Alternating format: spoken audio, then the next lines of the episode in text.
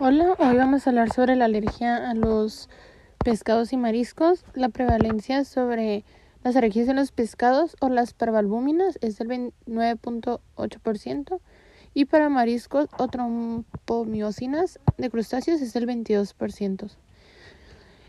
En general, los mariscos engloban pescados, langostas, camarones, cangrejos, mariscos,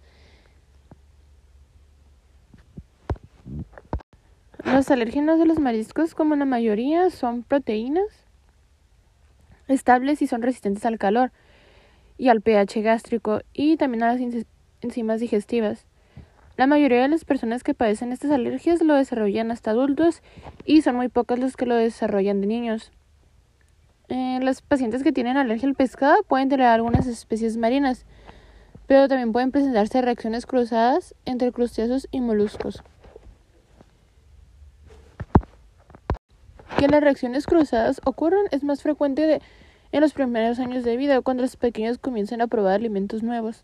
Algunos de los síntomas de la alergia al marisco pueden ser picor en boca, ronchas por la piel, rinitis y o conjuntivitis, dificultad para respirar, crisis de asma. Pueden aparecer de manera más tardía algunos otros síntomas, tales como vómitos, dolor abdominal, náuseas y vómito y diarrea.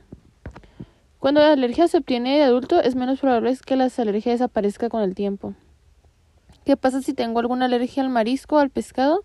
Se debe de evitar el contacto con el alérgeno y tener un tratamiento de sensibilización y educar a la familia y al paciente para no tener alguna otra alergia o reacciones cruzadas.